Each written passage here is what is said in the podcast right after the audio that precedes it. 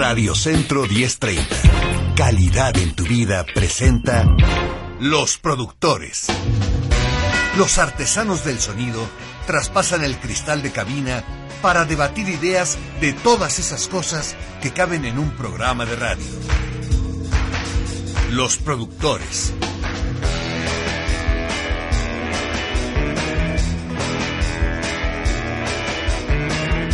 Gusto saludarle en una emisión más de los productores, hoy martes 7 de enero de 2020.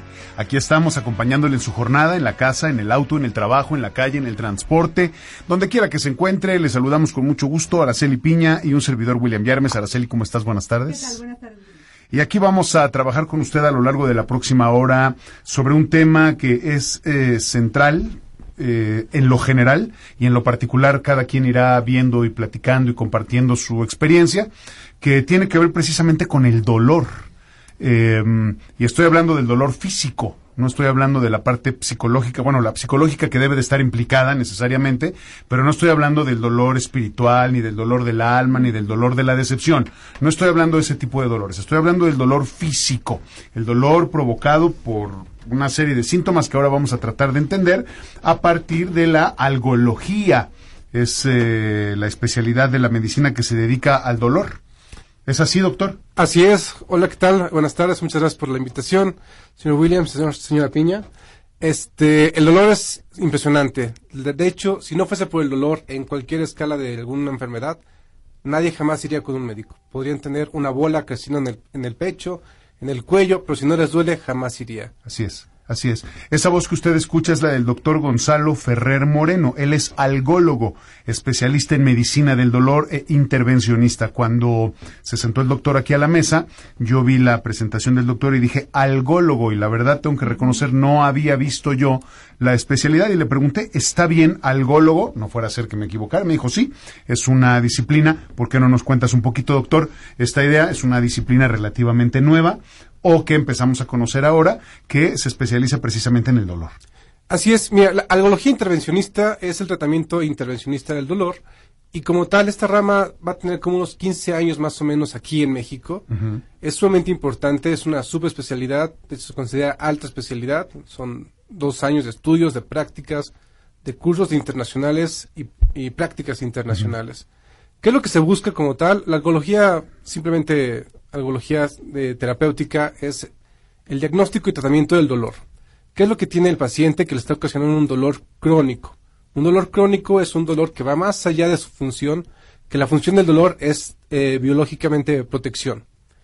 Si nos fracturamos la pierna, tenemos que recuperarnos y ya cuando se, se, recupera. se recupera el pacientito ya no tiene por qué haber dolor. Si este dolor continúa, es un dolor patológico y es el dolor que afecta la calidad de vida, es limitante, incapacitante, afecta muchas esferas, personal, familiar, cultural, social, laboral, económico, uh -huh. si es el pilar de la familia que tiene dolor.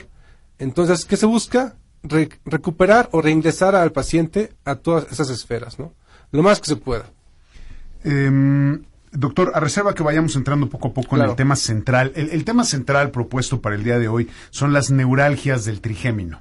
¿No? Es decir, vamos a entender qué es el trigémino, dónde está, cuáles son las posibilidades o los problemas que puede tener, los síntomas, ese tipo de cosas y por, por, por, qué se da, todo ese tipo de situaciones. Es decir, hacia allá vamos a navegar, hacia las neuralgias del trigémino. Pero antes me gustaría, aprovechando que estás aquí, doctor Araceli, uh -huh. si estás de acuerdo, claro. pues trabajar un poquito el tema del dolor, porque creo que hablamos poco de eso. Entendemos que es una advertencia del cuerpo, del organismo, para decirnos algo no anda bien. Eh, aunque a veces el dolor pues, no se manifiesta necesariamente aunque tengamos un mal, ¿no? Hay enfermedades incluso que se dicen asintomáticas. Me cuesta trabajo creer que haya una enfermedad 100% asintomática, porque si fuera así, entonces nunca la, nunca la descubriríamos, ¿no? O sea, quiero pensar que eh, eh, si uno tiene, por decir algo, no sé, la diabetes, que se dice que es un mal asintomático, cuando menos al principio, o la hipertensión, por ejemplo, sí. que dicen que no se siente, yo creo que sí se siente pero, pero el problema es que como no estamos alerta todo el tiempo y no estamos con esta idea de, de, de, nuestro radar cuerpo. encendido todo claro. el tiempo, escaneándonos para ver este, o escandiéndonos, como dicen, eh, eh, todo el tiempo para ver si tenemos algo, por eso no nos damos cuenta. No sé, tú eres doctor, yo no, pero sí me cuesta trabajo creer que haya alguna enfermedad asintomática, es decir, ahí tienes la enfermedad y no te das cuenta de nada, pues entonces algo no está bien con el cuerpo. Claro, quiere decir que no nos hemos terminado de desarrollar, pero, pero algo debe de estar ahí un poco raro. ¿Qué piensas de eso, doctor? Bueno, eh, hay enfermedades que en efecto no se siente nada tal vez al principio. De hecho, hay una patología de la cual hablé hace tiempo que se llama insensibilidad congénita al dolor. Estos son pacientes que nacen totalmente carentes de la capacidad de sentir algo, no nada más dolor. Entonces, hay enfermedades, como lo mencionaste, la diabetes, eh, pacientes con hipertensión arterial, que tal vez al principio no sientan nada o, tengan la carencia de darle la importancia a algún pequeño síntoma. Tal vez mucha sed, de repente, híjole, me dio mucha sed, y ellos lo piensan como algo normal, tal puede ser la dieta, puede ser la alimentación, puede ser varias cosas, y lo achacan a muchas cosas, y jamás a que mucha sed puede ser un síntoma de pródromos de diabetes, dolor de cabeza, por ejemplo. O sea, lo, lo, que falta es información, por ejemplo, ¿no? En el mundo de los deportes, la mayoría de las personas sabe que cuando están haciendo una actividad y les empieza a doler la cabeza, bueno, no la mayoría, pocas saben más bien, que lo que tienen es que se están deshidratando, ¿no? Y ya el dolor de cabeza quiere decir que ya te pasaste, ¿no? la deshidratación es eh, peligrosísima. Entonces, por ejemplo, ¿no? Creo que a veces lo que falta es, es información y saber que hay que detectar ese tipo de cosas. Y además una que me llama la atención y que me preocupa a propósito de esto de la sed es que conforme va pasando el tiempo, conforme avanzas en edad, te da menos sed. Y eso es peligrosísimo porque en lugar de que te diera más para que tomaras más agua, no, parece que el cuerpo dice, pues no tomes, no sé si es un mecanismo de defensa y hace que no tomes agua y entonces eso te deshidrata y eso es terrible porque la deshidratación, salvo tu mejor opinión, doctor, tú eres el experto, descompone todo el cuerpo. Sí, hay un desequilibrio. Todo el cuerpo definitivo. Pero bueno, entremos, sigamos con el tema del dolor, doctor. Quiero preguntarte, ¿Existen diferentes tipos de dolor? ¿Cómo se mide el dolor? Y si podemos hablar un poquito de esto de los umbrales del dolor. O sea, el umbral del dolor quiere decir que hay gente que resiste más que otra o gente que resiste menos que otra. No sé si es así. Eh, eh, y luego, esta idea de los tipos o los niveles de, de dolor. Cuando me refiero mucho al tema del deporte porque es el que conozco más un poquito más de cerca. Y cuando estás con alguna lesión o con alguna cosa así, o cuando te preguntan, por ejemplo, tu nivel de esfuerzo, ¿no? Cuando te cansas mucho y te dicen, bueno, ¿cómo te sientes del 0 al 10? Entonces ya les dices más o menos, ¿no? Y, y los doctores preguntan así, porque es una manera fácil de entenderlo. ¿Cuánto te duele del 1 al 10? Entonces ya dices, no, pues me duele 8. Pues quiere decir que te duele, ¿no? Porque pues estás cerca del 10 los doctores tienen su manera de tamizar, digamos, esta, este umbral, porque a veces uno dice, no, es que me duele muchísimo y en realidad a veces uno exagera por, no sé si por la adrenalina, por el susto, por, la tensión, por lo que sea. Pero a ver, doctor, cuéntanos tipos, niveles de dolor, umbral del dolor, ¿qué dice la algología de estos conceptos? Bueno, vamos a empezar con qué es dolor, ¿no? Órale, órale. Porque a veces este, expresa el dolor, pero hay, muchos tipos de dolor. Hay como 50, pero vamos a hablar de los, de los principales. El dolor es una experiencia sensorial desagradable subjetiva que puede estar asociada o no a, daño tisular o en términos de dicho daño. Quiere decir que no precisamente tiene que haber una cortadura o un daño en el tejido para que pueda haber un dolor. A veces simplemente sentir incomodidad es un tipo de dolor. Cuando alguien se cae y dice uno, es que hasta a mí me dolió, se llama dolor social. No hay un, no hay un daño como tal, pero es, es un dolor social. Ahora, eh, umbral del dolor cada persona de manera muy, muy independiente y muy personal va a sentir cierta cantidad de dolor, incluso a un mismo estímulo. Esto tiene que ver con algognosia y algotimia, que es lo que el paciente va a conocer como dolor o que es la que, culturalmente le van a permitir eh, sentir dolor. Hay gente que dicen, no llores, eres hombre, por favor, no estés llorando. La belleza cuesta a las señoritas, ¿no? Entonces, todo eso va afectando de manera cultural que el paciente va a percibir como dolor. Claro. Posteriormente a esto, creencias religiosas. Hay gente que se perfora por completo el cachete, gente que camina sobre brasas y puede que no sientan la menor cosquilla. Entonces, estos dos factores, algognosia y algotimia, tienen mucho que ver con qué va el paciente a sentir o a referir como dolor. ¿Algognosia? Algognosia y algotimia. Algognosia y algotimia. Sí, así es. Y el umbral del dolor, ya que tenemos estas dos, dos palabras ya establecidas en el paciente, el umbral del dolor es personal. Hay gente que va a decir, bueno, es que yo hago mucho ejercicio y el dolor posteriormente al ejercicio que una persona no aguantaría, no se puede mover en dos días, esa persona dice, es un dolor rico porque, bueno, me lo merezco, corrí 40 kilómetros, es un dolor con el que puedo vivir. Y porque sabes que es una reacción del cuerpo ante el esfuerzo al que lo ha sometido, ¿no? Así es. a veces es Natural. normal, dices, bueno, pues si ayer Claro. entrené muy fuerte, pues es lógico que me duela y pues tengo que seguir adelante. Y además significa, hasta cierto punto, dependiendo del tipo de dolor, significa que trabajaste bien, digamos, ¿no? Que llevaste a tu cuerpo a cierto nivel de mm, agotamiento, ¿no? Este, eh, de saturación, digamos. Se le exigió algo. Ajá. Y hay dolores que, que- que uno va a conocer. Si me desvelé, al siguiente día sé que me va a doler la cabeza, salí de fiesta, me, me dio gripa. Esto es un dolor normal. Hay que considerarlo, hay que tomarlo en cuenta por cada paciente. Y si un paciente nos dice, me duele, hay que creerle. No hay razón para no creerle a un paciente. Claro. Hay, hay situaciones psicológicas que afectan mucho en esto del paciente, porque hay ganancias familiares, hay ganancias laborales. México es un país que amo por completo, pero los mexicanos somos, no me gusta decir gandallas porque se escucha feo, pero la verdad es que Aprovechados. ventajosos, ap- Ventajosos, ventajosos, sí. Ujú. ¿no? Entonces, si hay una ganancia eh, laboral, oiga, me duele, me duele, me duele, me duele, pues posiblemente lo vayan a explotar. Entonces ahí viene ya que nos tenemos que apoyar en algología, con psicología, con psiquiatría, para detectar si hay estas conductas y descartarlas, porque sí puede ser un problema bastante, bastante grave, más allá de, de- de la salud, ¿no? Entonces, es umbral del dolor, hay que creerlo en primera instancia, siempre, y sobre todo porque luego los, las escalas que hay para el dolor tienen que ser muy eh, personales a cada Sí, paciente. sí. Si hay pacientes que no saben eh, leer, no saben escribir, pacientitos que vienen de lejos, de la sierra, Sí, ¿no? sí, sí. Sí. Hay gente que no habla ni siquiera español, pero le podemos preguntar a la, a la red de apoyo, al, al cuidador primario, ¿así siempre está su mamá? No, de verdad. Ella, ella se levanta siempre a las 5 de la mañana, hace el desayuno, tiene todo esto, pero hace dos días que no la veo y se topa, se toca, se, se soba la rodilla. Es un dolor insoportable, sin que le hayamos preguntado a la señora su, su escuela del dolor, si le duele poco, mucho, demasiado, o que haya cierta comunicación.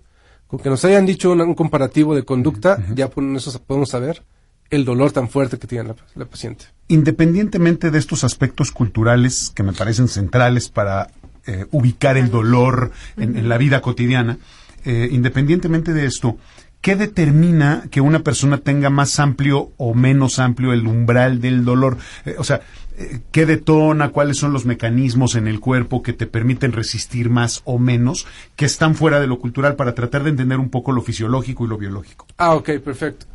Tenemos neuronas, son, células altamente especializadas en transmisión del dolor. Son neuronas, son un tipo de neuronas, y de estas hay varios tipos. Hay mm, gruesas, hay delgaditas, y por ejemplo, estas, cada una de estas tiene diferente velocidad del dolor. Por eso luego hay un dolor primario y un dolor secundario, que es por, lo- por el mismo estímulo. Nos pegamos en la rodilla, de inmediato nos duele, pero posteriormente sentimos, híjole, es que sí, sí me dolió, de verdad me dolió. O sea, ya estamos hablando de dos dolores ante un mismo estímulo. Entonces, esas son dos fibras nerviosas que intervienen en ese, en ese evento. Entonces, eso nos puede afectar. La calidad de esas neuronas, la calidad de, de salud del paciente, la intensidad del golpe y, sobre todo, eh, la salud propia del paciente. La calidad de las neuronas es genético, ¿no? O, o se puede mejorar, se puede cambiar. O depende de la salud del paciente. Depende de la salud del paciente. Un ejemplo muy, muy eh, característico es personas que tengan diabetes mellitus. Afecta mucho, afecta principalmente, bueno, varias cosas, pero entre ellos los nervios. Entonces, la sensibilidad que ellos van a tener va a ser menor. Pacientes que tengan una quemadura, pacientes que, por ejemplo, estén escribiendo mucho y tengan algún callo eh, cutáneo laboral, pues van a tener una sensación diferente. Entonces, son pequeños detallitos que pueden afectar. Y a nivel biológico, un paciente que tenga depresión va a sentir más dolor, que se va a deprimir más por ese dolor, que un paciente en las mismas circunstan- circunstancias que no tenga depresión. Entonces, se hace, se hace un círculo vicioso ahí en los pacientes que tengan depresión. Qué interesante, ¿no? Entonces, eso tiene mucho que ver y el estado anímico, obviamente, la depresión y el estado de salud, ¿no? Claro, o sea, es, es como subir o bajar el nivel de sensibilidad de tu sistema nervioso en función de estos aspectos y muchos otros, me imagino, ¿no? Así es, incluso el aspecto familiar, ¿no? Eh, el niño que no se puede mover porque le operaron la pierna, es un dolor eh, posquirúrgico, biológico incluso, este, no se puede mover, entonces se va a deprimir porque no va a poder mover, ya no va a tener sus amigos que vayan por él para sacarlo a jugar, eso va a hacer que su dolor se aumente. Claro, Claro. claro. Sí, qué interesante. Sí, y, y- y me imagino que también hay rasgos del carácter que son importantes, ¿no? Porque hemos visto gente que se rompe el pie y a los tres días se quita el yeso porque no lo aguanta y se echa a correr, ¿no? Aunque le duela, ¿no? No le importa. Yo he visto gente, si lo- no estoy bromeando, Una esto que les pongo son casos, la mayor parte de las cosas que digo, el 99% trato que sean casos reales. Y yo tuve un amigo hace muchos años, que en paz descanse, ya no, ya falleció, que era de estos atrabancados que de verdad le decíamos Skippy porque brincaba con, con un piecito todo el tiempo porque lo traía, no, traía- no le había quedado bien el pie hasta que finalmente se lo enyesó, no aguantó el yeso, dijo no, no, esto está de la fregada, lo Desvida. rompió y se, y se puso a correr y no le importaba. Eh, claro, era de esos salvajes que terminábamos de entrenar, boxeábamos, terminábamos de boxear ocho rounds, se salía a la puerta del gimnasio y a fumar. No va. Que No, era, era impresionante, mi querido, de verdad, impresionante. No estoy diciendo que esté bien, ¿eh? Simplemente estoy poniendo el ejemplo de los límites por los que se Sí. movía. Pero de verdad, se lo quitaba y no le importaba. En ese sentido, y mucha gente que a veces, por ejemplo, recurre mucho al tema del deporte porque es muy común, tienes una, un pequeño dolor y sigues entrenando porque sabes que tu cuerpo compensa o sabes que tu cuerpo se sobrepone. Los corredores lo saben, sobre todo cuando vas a hacer una carrera larga, empiezas a correr y empiezas a tener dolores. Te, te duele a lo mejor un poquito el tobillo, te duele un poco la espalda o te duele un poquito el famoso dolor de caballo y tú sabes que si sigues corriendo y mejoras tu técnica, se te quita el dolor. Entonces, también hay que saber, y esto me lleva a la reflexión de, hay que saber manejar el dolor, valga la expresión. ¿Es cierto, doctor, o no? Claro, pero primero, eso del deporte es un buen ejemplo, pero ahí tiene mucho que ver las endorfinas. El hacer ejercicio, un ejercicio aeróbico, sobre todo algo que no nos, no, no- no nos estén obligando a hacer, que estemos gusta. disfrutando, que Claro. genera endorfinas. Las endorfinas es el opio que nuestro cuerpo Sí, segrega. es una delicia, Entonces, sí. Es una sensación de bienestar, de felicidad, y de ahí viene muchas, mucha descarga de, de ciertos neurotransmisores, oxitocina, dopamina, demás, que causa una sensación de bienestar. Entonces, por eso, hacerlo ejercicio, aunque, aunque le duela al paciente o que nos duela y lo seguimos haciendo, es porque nos da esa sensación de bienestar y no, aumenta nuestro umbral de dolor porque nos estamos sintiendo muy, muy bien en ese momento. Y no le hacemos caso a eso del dolor. ¿Ok? Y la otra pregunta. Y, y lo demás que tenía que ver con, con- con esta idea de cómo vas manejando, por decirlo de alguna manera, el, el- el dolor, ¿no? Que también hay que, hay que conocerlo, hay que saber que hay, hay dolores, me imagino yo, por la experiencia, creo, que son momentáneos en ese sentido. Empiezas, empiezas a, a hacer un ejercicio, una actividad física y estás frío y sientes algún tipo de dolor, empiezas a calentar, empiezas a lubricar el cuerpo, está bien ya tu circulación, está mejorando, tu, tu, tu músculo ya está lleno de sangre, está bien oxigenado, cambia completamente el tema, ¿no? O sea, el, el dolor puede ir y venir y, y- y el hecho de que te duela en un momento no necesariamente quiere decir que hay una lesión o un problema. Claro, hay que conocer el dolor, sobre todo hay que tener una buena comunicación y dar gracias que estamos en este en esta época donde tenemos mucho acceso a la información. De hecho, una persona que no sabe algo es porque simplemente no quiere, no lo quiere buscar o no lo sabe buscar.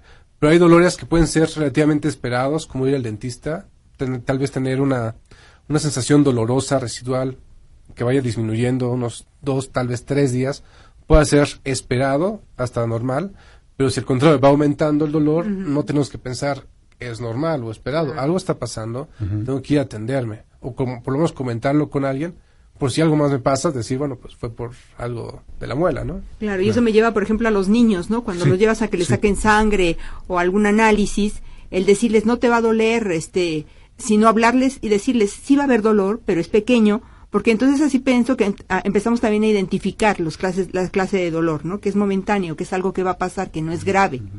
Exacto. Este dolor es el que vas a sentir y nada más. Ya no hay más dolor.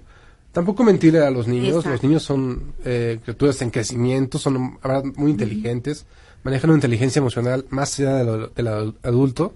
Entonces hay que comentarles siempre. Siempre la comunicación efectiva, hay que comentarla. De hecho, es una meta internacional en los hospitales certificados. Comunicación efectiva. Hay que decir las cosas. Siempre. Prometo que esta es la última pregunta que hago en lo general y ya nos vamos a lo particular. Araceli. Estamos conversando con el doctor Gonzalo Ferrer Moreno. Él es algólogo, especialista en medicina del dolor, e intervencionista. Eh, estamos hablando sobre el dolor y vamos a llegar a las neuralgias del trigémino, que es un tema terrible porque te inhabilita para todo, ¿no? Es- es- de verdad es muy complejo. Em, quiero preguntarte nada más para entender, doctor, es curiosidad personal cómo se relaciona la algología con otras especialidades. Es decir, eh, eh, si a mí me duele un músculo, pues voy a ver al, al- al especialista en eso, ¿no? Voy a ver al, traumatólogo o voy a ver al este ortopedista o voy a ver a, no sé, ¿no? Al, que se dedica a, los huesos, dependerá, ¿no? Si se me rompió el brazo, pues voy con el traumatólogo o con el ortopedista o si me duele el estómago, voy con el gastroenterólogo. Enterólogo. ¿Cómo interactúan las especialidades? ¿En qué momento entras tú en acción? ¿En qué momento sales? ¿Quién canaliza a quién? Eh, ¿Y hasta dónde llega la algología? Ok, voy a hablar primero sobre cómo debería ser en una utopía perfecta de primer un mundo. Y luego nos dices cómo es. ¿Cómo, cómo es hoy en día, ahorita en México, en mi día a día? ok, ok. En el primer mundo, la realidad es que el médico algólogo debe estar sumamente en contacto, por ejemplo, con algún médico de urgencias, que llegue con dolor de algo y decirle, ¿sabes qué? Déjame verlo, a ver si es pues, relativamente normal o no. Porque incluso los procedimientos intervencionistas que hacemos, los, en algología intervencionista, son de mínima invasión, son ambulatorios. Entonces disminuye mucho costo, disminuye recuperación, el paciente se reincorpora nuevamente a su trabajo. Entonces, pues, debemos ser la primera opción. Posteriormente, si esto no, bueno, es, un, es una hernia de disco, pero el disco está roto, comprime demasiado, hay problemas motores, tiene que ser con un neurocirujano. Y decir, sobre todo, aquí esto es muy importante, la ética médica que todos tienen que tener. Esto va más allá de mí, pero yo le voy a tratar el dolor ahorita en lo que llega el neurocirujano, porque esto es quirúrgico 100%. Un dolor de rodilla, eh, estudiar la rodilla, saber, ¿sabes qué? Eh, lo tuyo es, es una artropatía, un problema de la articulación, pero a ver, ¿a qué te dedicas? No, pues yo era corredor. Ah, pues puede ser algo esperado. ¿Sigues corriendo? No. ¿Has- ¿Estás bajando de peso? Sí. Entonces, bueno, tal vez ya lo tuyo, tal vez ya no amerite algún tratamiento quirúrgico. Hay que hacer una ablación de los nervios de la rodilla y tratar de hacer algo de manera intraarticular. Puede ser hasta plasma rico en plaquetas, pueden ser varias cosas.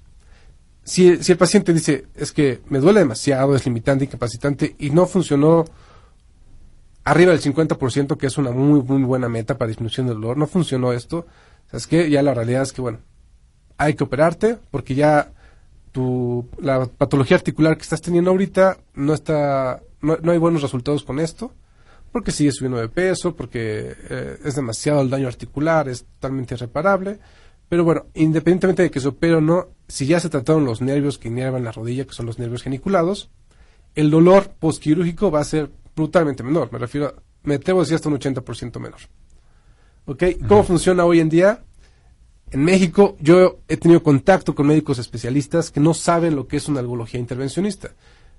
Y no- esto no es nuevo, no tiene unos 5 años, tendrá tal vez unos 15 años ya muy en boga.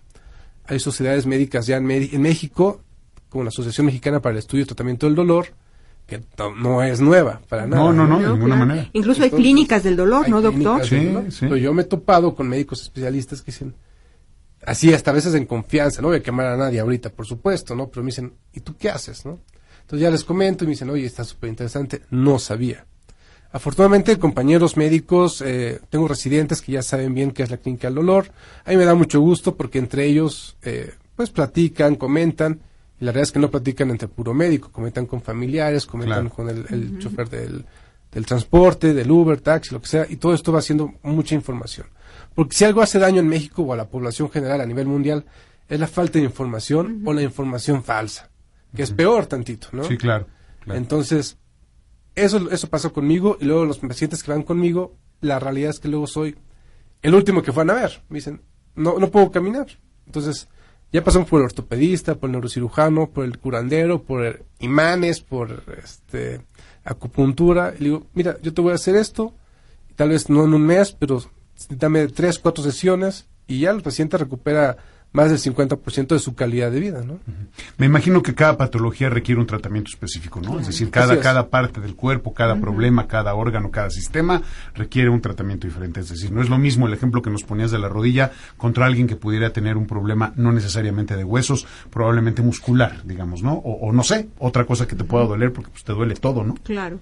Algo muscular, bueno, es este miofacial, se llama síndrome mio- miofacial, hay complejo, difuso, simple, parcial. Y este, bueno, se puede tratar y puede haber varias cosas. Puede ser el reumatólogo, me puedo yo apoyar con el reumatólogo, que él vea la parte reumática, la parte inflamatoria, y yo veo la parte sintomatológica, el, el dolor como tal, calidad de vida, eh, ciertas este, modulo- modu- modalidades en cuanto al sistema inmune. Y así, eso es algo muy clave. La terapia interdisciplinaria o interdepartamental. Que haya varios especialistas que nos comuniquemos, ¿no? Afortunadamente ya ahorita, por ejemplo, en mi práctica privada estoy teniendo varios médicos que son de mi entera confianza. Hay unos que incluso no conozco físicamente, pero sé que por referencias de los pacientes son buenos o ha habido muy, muy buenos resultados. Entonces, inmediatamente se forma como una red de apoyo, Sí. una red médica, pues, tal vez no establecida, pero sí ya empieza a ver con un poquito más de estructura. Así lo he sentido. O sea que si uno siente un dolor, se recomienda que vayas a ver primero al algólogo y después otra especialidad. O puede ser, es una buena idea o, o hay que ir al mismo tiempo. Yo recomendaría a los dos, ¿no? La realidad es que siempre, incluso a mis pacientes les digo, este es mi tratamiento que te, te aconsejo. Por favor, te exhorto que lo busques en Internet. No me creas a mí, no le creas a ningún especialista. Siempre ten un poquito de duda y un poquito de, de apetito por curiosidad, por saber más, ¿no? Y tener una segunda opinión jamás ha hecho daño, jamás ha hecho daño. Una fe ciega en un médico o en una opinión puede ser muy buena, pero si por alguna razón no fuese la, la, la correcta, bueno, pues podemos correr un gran riesgo para el paciente.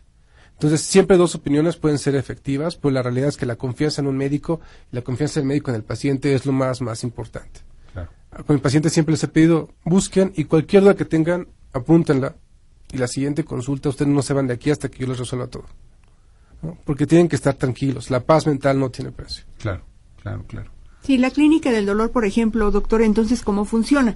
Mm, Tengo entendido que solamente se ve esos, esos casos extremos en que ya lo quirúrgico o el tratamiento no ha funcionado y que son personas que podríamos decir que tienen, que, que lo único que se trata es de mejorar su calidad de vida. ¿Es correcto? Calidad de vida sí es correcto, pero no en cuanto al grupo etario, o sea, la edad.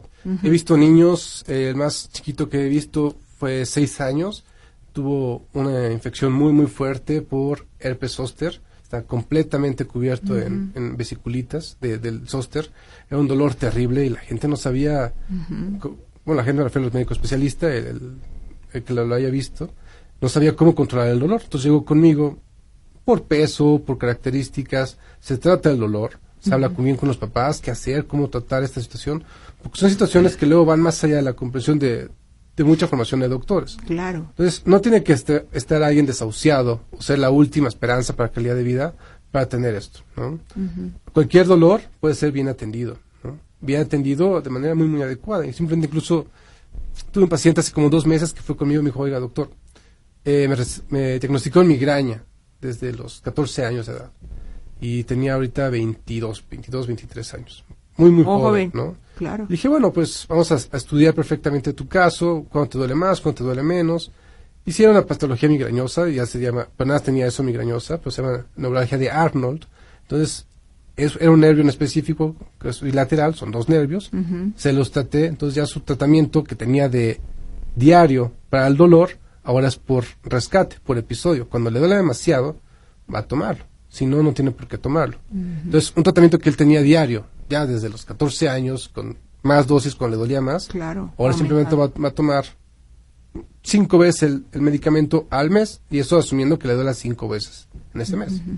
Entonces, aunque tenga yo un esquema del dolor, esto puede pulirse un poquito o simplemente este, mejorarlo. Claro. ¿Cuál- ¿Cuáles son las diferencias, doctor, o, o cómo manejas eh, los riesgos cuando, por ejemplo, tapas, solamente tapas el, el- el dolor y abajo probablemente pudiera seguir desarrollándose una enfermedad? Pasa mucho, por ejemplo, con la apendicitis, ¿no? Cuando tienes Sí. apendicitis Sí. te dicen, o sea, tú no sabes lo que tienes y generalmente es un- eso es popular, ¿no? Sí, Y muy entonces común. tú te tomas un medicamento para el dolor, para que se te quite el dolor, se te quita, pero no sabes, porque no entiendes lo que tienes, que por dentro tu apéndice sigue generando una serie de problemas y que te puedes morir. Eh, y lo mismo pasa a veces con la cabeza, con la influenza, pasa mucho. claro. Tienes el primer síntoma de la influenza y dices, bueno, siento que me va a dar gripa, te tomas un medicamento de estos que te venden sobre el mostrador, los OTC, over the counter que se dice, y entonces te tapa, te tapa el problema y tú por abajo sigues desarrollando la influenza. Entonces, ¿cómo, cómo maneja la algología este, este tipo de situaciones que pudieran resultar peligrosas? Y otra vez regreso al ejemplo del deporte porque es muy común. ¿Cuántas veces no hemos visto atletas profesionales que lo que les hacen es que los infiltran para que dejen de sentir dolor, no les están corrigiendo las lesiones y siguen jugando o siguen compitiendo Y les o entrenando otros problemas. con los dolores y, y van acrecentando el problema. Eh, ¿cómo, ¿Cómo maneja eso la algología? Bueno, te voy a decir cómo lo manejo yo, porque no puedo hablar por todos los, Bueno, los algólogos. ¿Qué aprendiste tú, doctor? ¿Cómo lo haces? Algo muy importante que siempre he predicado es la ética. He he visto, hay pacientes que han ido a mi consulta y me dicen, doctor, ni siquiera me tomaron la, la- la presión arterial en, en el otro consultorio. Entonces, un paciente que tenga dolor sí va a tener la presión arterial elevada, sí va a tener la frecuencia cardíaca acelerada. Tu ritmo cardíaco. Exacto. Sin embargo, hay umbrales, hay ciertos porcentajes. Decirle, ¿cuánto sientes el dolor? Bien. Bueno, pues, todo esto, todo esto sigue alterado. ¿Sabes qué? Hay que revisar con un cardiólogo. Porque te puede quitar el dolor, puedes seguir trabajando, pero esto puede ser algo del corazón y hay que amerita un diagnóstico tratamiento urgente. Entonces, hay que canalizar.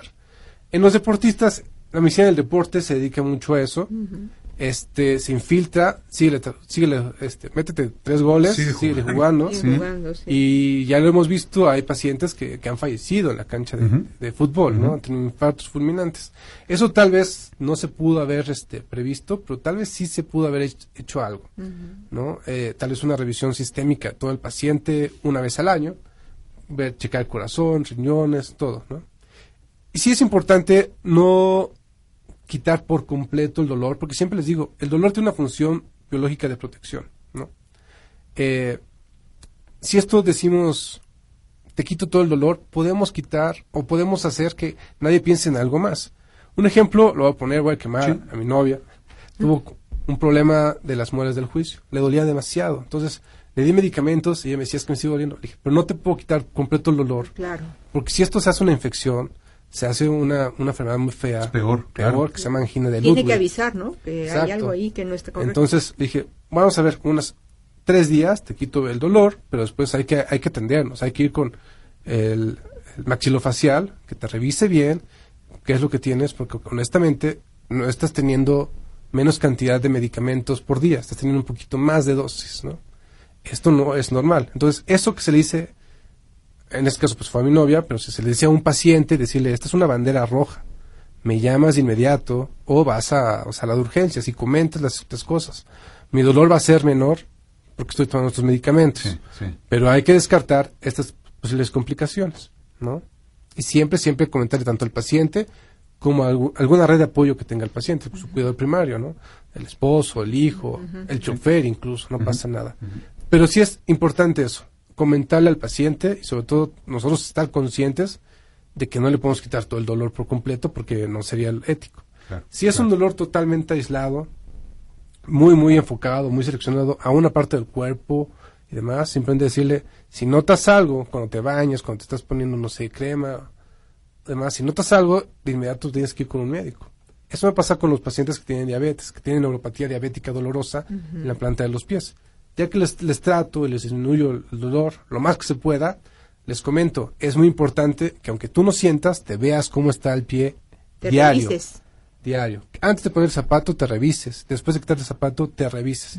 Si ves una arruguita o ves una rayita que antes no tenías, ve al médico a que te revisen el pie, ¿no? Sea con un vascular periférico, que te haga un ultrasonido, con algún médico especialista, un endocrinólogo, alguien que te revise bien, bien, bien el pie, porque tal vez es una cortadura y tal vez ameritas atención inmediata, porque Claro. no la estás sintiendo. Pero es información, información al paciente. Araceli, ¿te parece, doctor? Me parece ¿Les que si entramos con- al tema Claro. que nos ocupa No, pero ha sido muy interesante. Pero es importante ir de lo general a lo particular para poder tener eh, pues todo este conocimiento, ¿no? Todos estos elementos para, para poder tener más información y, y- y entrarle de otra y, y manera. quitarle esa idea al dolor de que es algo negativo. Yo Claro, pienso que al claro. contrario, puede ser algo que puede salvarte la vida. Si le Seguro. hacemos el caso correcto, ¿no? Exactamente, ¿no? Y sobre todo ir con quien se debe ir. Exacto. Pues, Bueno, me mi gusta- querida Araceli, Me gustaría empezar porque ¿dónde se encuentra el nervio trigémino, doctor? Bueno, el nervio trigémino es el quinto par craneal. Se encuentra más o menos atrás de la orejita, de la parte de atrás de la oreja, pero en la base del cráneo, está por dentro. O sea, si nos tocamos, no lo vamos a tocar. Es un ganglio, un ganglio es una bolita, un cúmulo de nervios, de, de cuerpos neuronales. Grueso. Es del tamaño de un frijolito, pero para fines del cuerpo sí está grande, muy, muy grande. Porque algo que se pueda notar de manera macroscópica, o sea, con a plena vista, es grande. ¿no? Y de ahí se divide en tres ramas. Hacia la parte del ojo, que es la rama primera, hacia la parte eh, maxilar o del arco cigomático de la mejilla, es la segunda rama, y la rama mandibular, que es la tercera rama. Cada una de estas tiene diferentes funciones, pero eh, para fines prácticos las tres están sensibilidad, o sea, sensaciones. Solamente la, tercera rama, la de la mandíbula, ayuda un poco al ejercicio de masticación. Por eso, cuando nos duele, alguna de estas ramas nos puede ver un detonante, un, un, trigger, un, este, un, gatillo. Un gatillo, exactamente. Que puede ser parpadear, que caiga una basura en el ojo, que tengamos, eh, nos limpiemos la nariz, que tengamos comezón, que nos toquen el cachete, que estemos masticando, que traguemos saliva, en peores situaciones hablar o simplemente un sonido muy muy fuerte, porque eh, en el oído interno hay un musculito que está, hay un hueso que está inervado por un músculo y ese, ese, ese músculo está por la tercera rama. Entonces, ahí vienen, esos son los detonantes que puede haber para la neuralgia del trigémino. La cual es una enfermedad fatal, eh, terrible. Fatal no de que, de que por esta enfermedad se degrade la vida, se vaya deteriorando la vida y finalmente el corazón se detenga. Fatal porque afecta la calidad de vida a cantidades insospechadas. De hecho, por ejemplo, se, esta enfermedad, la neuralgia del trigémino, fue primeramente descrita por Avicena en el siglo X. ¿Mm? Y la escribió tal cual como tortura facial. Y es una tortura. Y es una tortura facial. La gente se aventaba, se suicidaba, hacía todo porque era un dolor, es un dolor insoportable. Pues, posteriormente, en 1756 76, se asoció, por ejemplo, el 56 con un tic doloroso, porque cuando afecta mucho los músculos eh, faciales, puede haber un pequeño tic, y cuando empieza el tic, el tic es que se mueve un músculo de manera como sostenida, tal vez repetida, este, hay dolor, hay muchísimo dolor. Entonces pensaron que era tic doloroso y era esto, pero el tic doloroso es parte de la neuralgia del trigémino. El dolor como tal es una neuralgia del trigémino, si hay tic es una neuralgia del trigémino con tic doloroso. Pero hasta antes la, la gente se suicidaba por completo, había y hoy en día si la gente no conoce o los profesionales de la salud no conoce la existencia de esto, hay gente que va al, al, odontólogo porque dice es que pues, me duele aquí, debe ser una muela, ¿no? Quítame todas, o sea, ni siquiera le pienses, quítame todo por completo, por favor, no aguanto el dolor. Y si por ahí le encuentran una caries, van a decir, ah, pues fue, fue esta caries, ¿no? Pero la realidad es que no, la realidad es que es la segunda rama o tercera rama, si es arco superior o inferior, del, del ganglio de Gasser, que es el quinto par craneal. Entonces, si es algo que tenemos que tomar en cuenta. Hay gente que incluso puede pensar que es una migraña, pero no, es simplemente la primera rama. Es que es una migraña que cuando hay una luz muy fuerte me duele. No, se está estimulando la primera rama y eso está ocasionando el dolor. Es un dolor sumamente fuerte. Hay dos tipos, hay uno que es por episodios, hay una que es todo el tiempo la que es todo el tiempo es la peor para el paciente porque se detrae por completo, ya no quiere salir a la calle, no quiere comer, es cumpleaños del hijo, del hija, no voy, no voy a trabajar, no quiero comer porque masticar me duele. Entonces, es así un, un vórtice de entropía de destrucción al paciente fatal. Y esto obviamente afecta pues el núcleo familiar porque ¿qué persona en su sano juicio puede ver a una persona que estima con tanto dolor, al papá, al hijo, a la, a la abuela incluso? Es decir, pues no se puede hacer nada y la están dándole medicamentos que no hacen efecto, no sé, como ketorolaco, diclofenaco, que son antiinflamatorios, que yo no, yo no doy, porque yo no veo dolor agudo. Es, esos que mencioné son antiinflamatorios, son excelentes medicamentos por un dolor inflamatorio. Torceduras en el deporte, este, torceduras para gente que durmiendo durmió mal, durmió chueco, y pues están torcidos, que es el peor dolor porque no hizo nada. Claro. Cero actividad y, se lastimó. te duele. Te duele que... Entonces, es irónico ahí.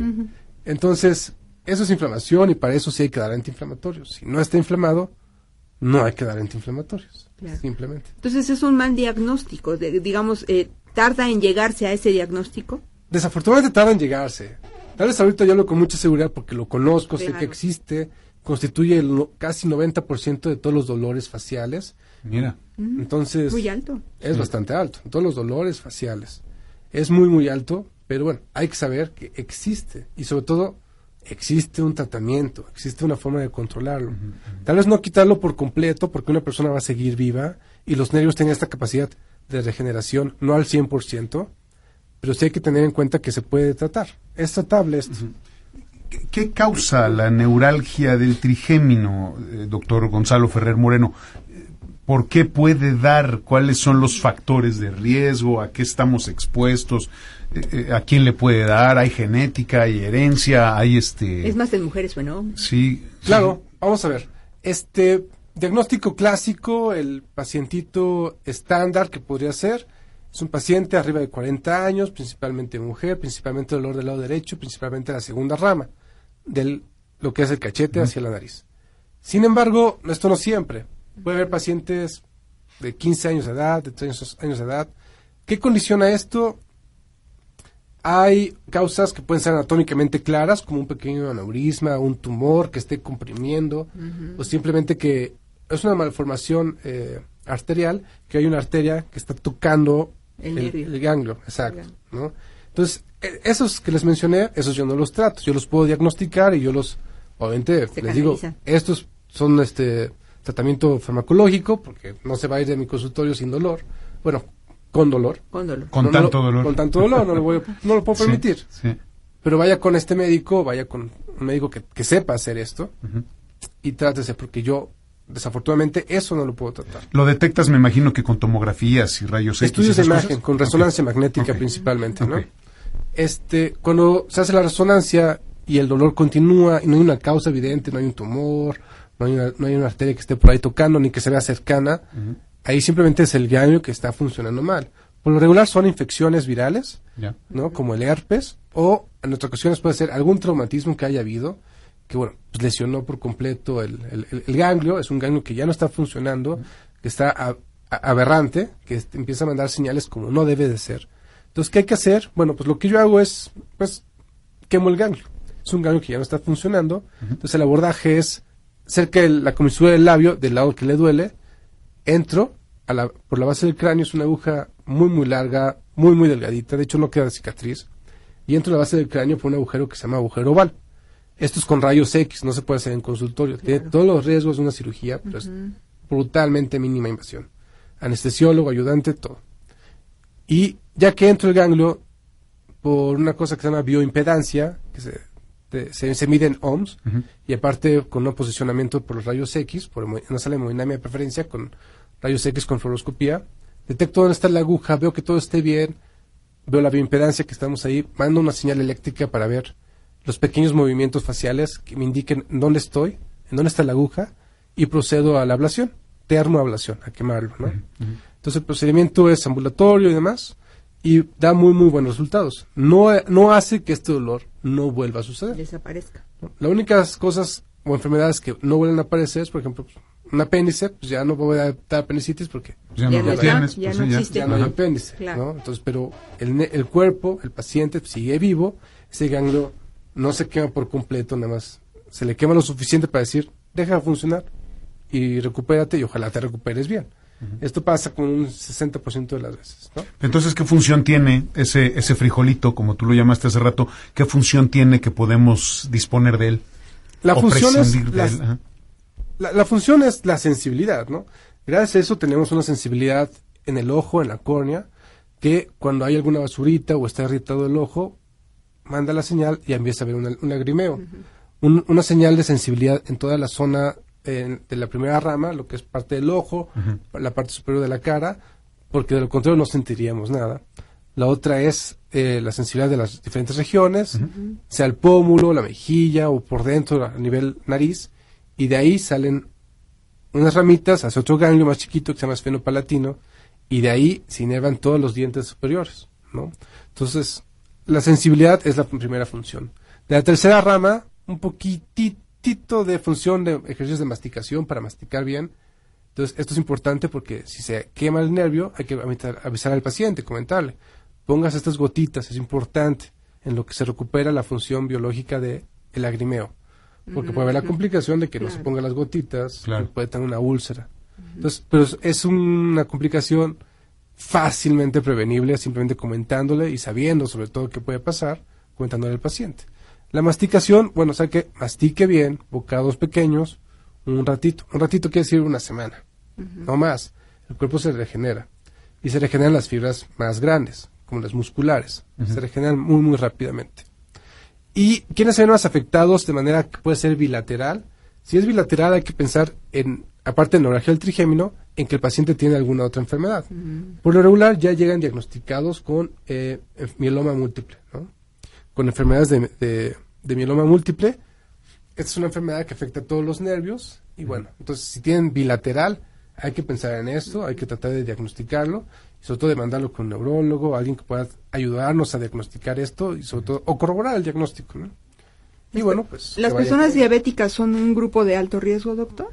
Las personas diabéticas son un grupo de alto riesgo, pero no para esto, principalmente. Ellos tienen un dolor en fibras muy pequeñas periféricas. Principalmente en los dos de las pensando en la neuropatía. En los pies, tal vez incluso a nivel abdominal es una neuralgia, este, una neuralgia diabética, pero es a nivel eh, intestinal. Tiene un tránsito más lento. Tiene una cosa que se llama gastroparesia, que, que el intestino funciona más, lento, Más lento. Entonces, sí tiene unos problemas en varios nervios, pero, tal vez neuralgia del trigémino no se ha, o por lo menos no se ha visto un estudio que sea, que se demuestre que sí en efecto tiene mayor incidencia o mayor prevalencia con este dolor en, en ese grupo de personas. Claro. Oiga, doctor, y pensando en esto de los dentistas, yo le tengo pánico a los dentistas, de confesarlo, doctor.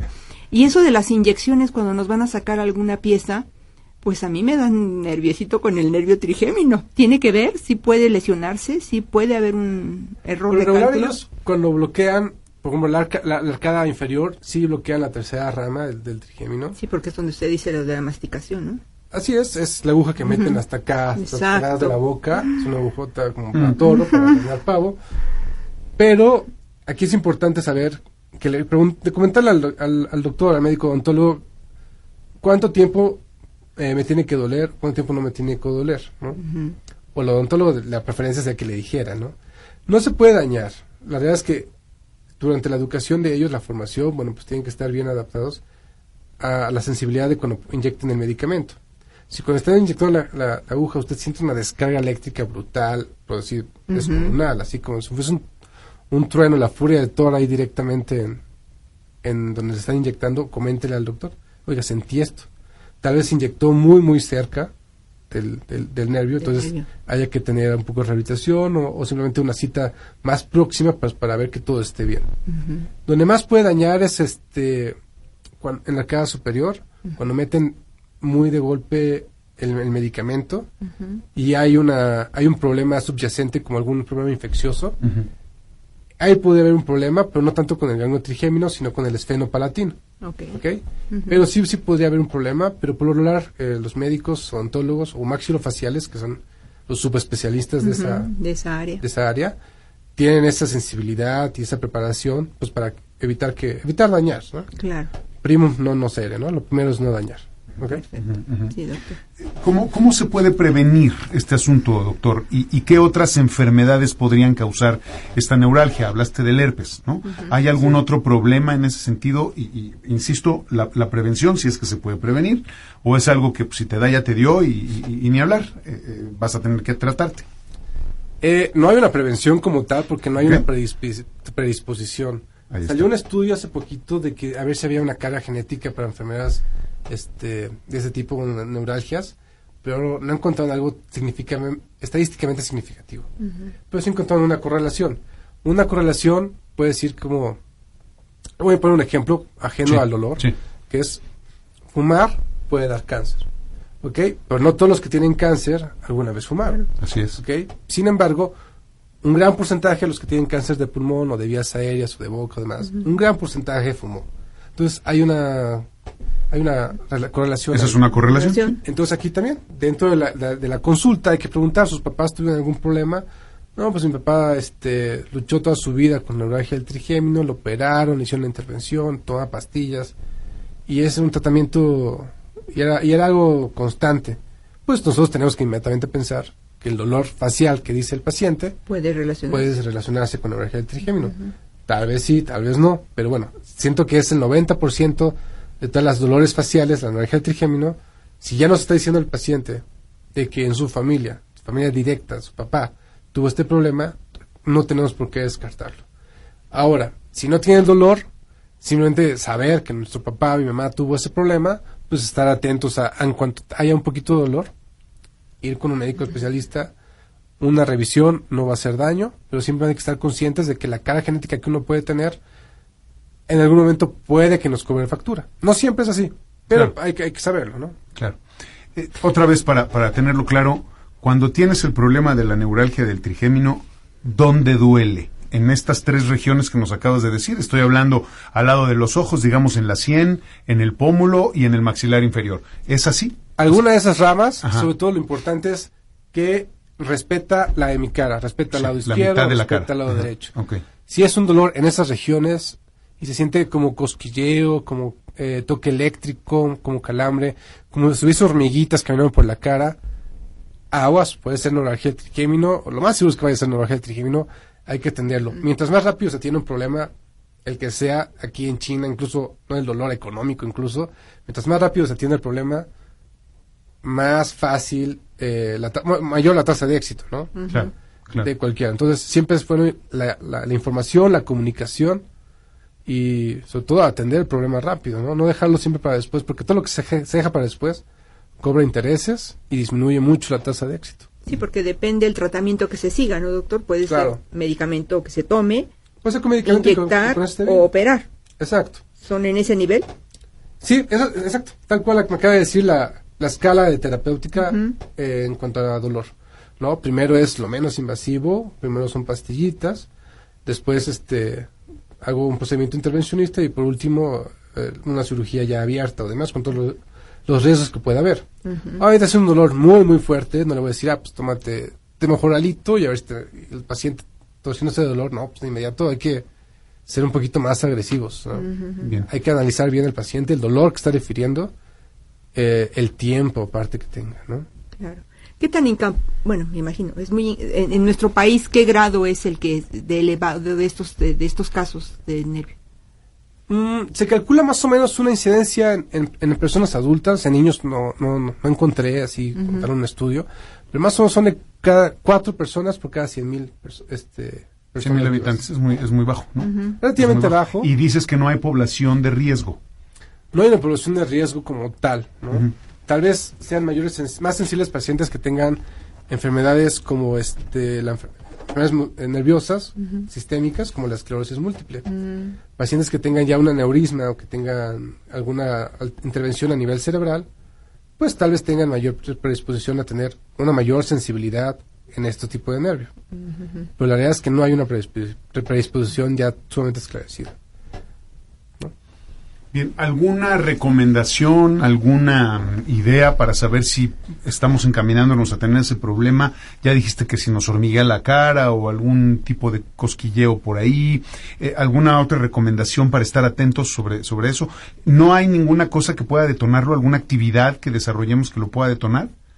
No, en ocasiones un traumatismo, por ejemplo, traumatismo accidente, este, automovilístico, que haya hecho un una golpe? compresión directamente en el ganglio, que sería feo. En béisbol se ha, se ha- se ha dado Sí. el caso, por Claro, ejemplo, los golpes de las pelotas. de la pelota. Bueno, sí puede dar un traumatismo directo a este ganglio y va a tener este dolor. Si el dolor no disminuye con terapéutica conservadora o farmacológica una semana, que yo creo que es un tiempo muy, muy razonable, hay que pensar en hacer algo de intervencionismo o pensar en alguna otra cosa. Porque bueno, si el traumatismo desvió anatómicamente algo y está comprimiendo pues, el hueso por, por mucha pastilla que haya o por mucho lo que sea, si el traumatismo alteró tanto, simplemente no va a ser. Porque el ganglio no está flotando dentro del cerebro, está recargado en una parte del hueso del temporal que se llama este, caverna de, Merck- de Meckel. Entonces, si está recargado en algo, ese algo puede estar dañado, Claro. entonces, ese algo ya requiere una intervención quirúrgica. De lo contrario, con una ablación como este ambulatoria o intervencionista que yo hago, puede ser suficiente. Muy bien, doctor. Entonces se controla, no se quita esto, este dolor ya no se va a quitar, digamos que se va a evitar esos periodos largos o intensos. Así es, tiene una tasa de éxito como de unos de 2 a 5 años y se puede controlar muy bien con la terapéutica farmacológica después de la, la intervención.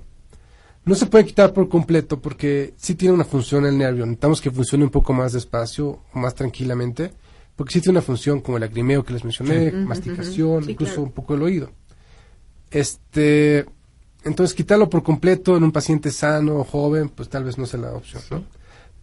Edad adulta, tercera hasta cuarta edad, puede ser con neurocirugía, pues que se lo quiten por completo o que corten ya las ramas como tal. Es opción, pero yo creo que debería ser como la última. La ¿no? última opción. Así es. Muy bien, doctor. Doctor Gonzalo Ferrer Moreno, algólogo, especialista en medicina del dolor e intervencionista, ¿alguna, algo que nos haya faltado, algo que tú consideres importante decir que no hayamos tocado en esta conversación eh, a propósito de este tema de, las neuralgias o la neuralgia del trigémino y sobre el dolor? Eh, quiero que sepan que el dolor se clasificó de manera muy muy reciente por la OMS, por la Organización Mundial de la Salud, ya como una entidad patológica propia. O sea, hay igual hay un cuadro agudo de apendicitis, hay un dolor abdominal, lo que sea, y dentro de toda esa clasificación hay un dolor crónico.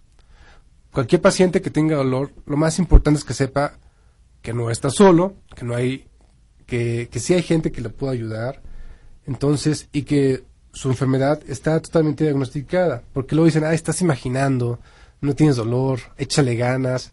Decirle échale ganas a un paciente que tenga dolor y que aparte tenga depresión es lo peor que le pueden decir. Mejor escupan en la cara. No le hagan eso. Simplemente tienen que saber que hay opciones de tratamiento, hay opciones para controlar el dolor. Que tal vez no desaparezca al 100%, pero si una escala del 100% lo dejamos con un 20%, tal vez 30%, ese paciente va a poder reincorporarse a su calidad de vida, reincorporarse a sus actividades en caso de deportistas tal vez no al 100%, por tal dolor de tobillo, de rodilla, de cadera, tal vez no, pero sí hay opciones. Pacientes que digan, ya me operé, por ejemplo, la espalda, pero me sigue doliendo. No se preocupen, eso se llama síndrome post-laminectomía y es normal, está estudiado, ahí tiene tratamiento y forma de controlarlo. Aunque ya se haya operado, hay formas de controlarlo. Esto es importante que todos sepan. Muy bien, doctor. ¿Hay algún, algunos referentes, algún dato donde puede tener la gente más información? Si la gente quiere que tú los atiendas o platicar contigo, ¿algún dato que nos puedas dejar, por favor? Claro, me gustaría dejarles dos. Primero, la, mi dirección de página de internet es www.controldeldolor.com y el teléfono de mi consultorio que es 55... Espérame tantito porque ah, apenas voy en dolor. www.controldeldolor.com Así es. ¿Y ahora tu teléfono, doctor? Teléfono de consultorio es 55 55 68 80 91. Otra vez, por favor. 55 55 68 80 91. El doctor Gonzalo Ferrer Moreno es algólogo, especialista en medicina del dolor e intervencionista. Ahí tiene usted el tema. Doctor, gracias por haber estado con nosotros esta tarde. Gracias por la invitación. Gracias, Araceli, como siempre. Un placer. Muy bien, pues aquí estamos. Gracias a usted por habernos permitido acompañarle. Ahí tiene más información, eh, un tema dedicado, un programa dedicado a la salud. Como siempre, con mucho gusto, es interesantísimo, es fascinante. Y aquí siempre hemos dicho que es necesario, es menester conocer y escuchar al cuerpo. Eso es básico. Usted tiene que ponerse atención. No hay mejor radar ni instrumento de medición que usted mismo. Usted tiene su cuerpo todo el día, toda su vida y puede saber cuando algo no anda bien y acudir inmediatamente a un, a un especialista o a un médico, a un médico general y que lo canalice y que vea, ¿no? Pero siempre, siempre con los especialistas. Gracias, doctor, nuevamente. Gracias a usted. Vámonos arriba con Maite. Ya llegó Maite Prida. Le deseamos una espléndida tarde. Recuerde que este programa se repite a las 20 23 horas, hoy a las 11 de la noche, y le pido de la manera más atenta que no se separe de Radio Centro 1030.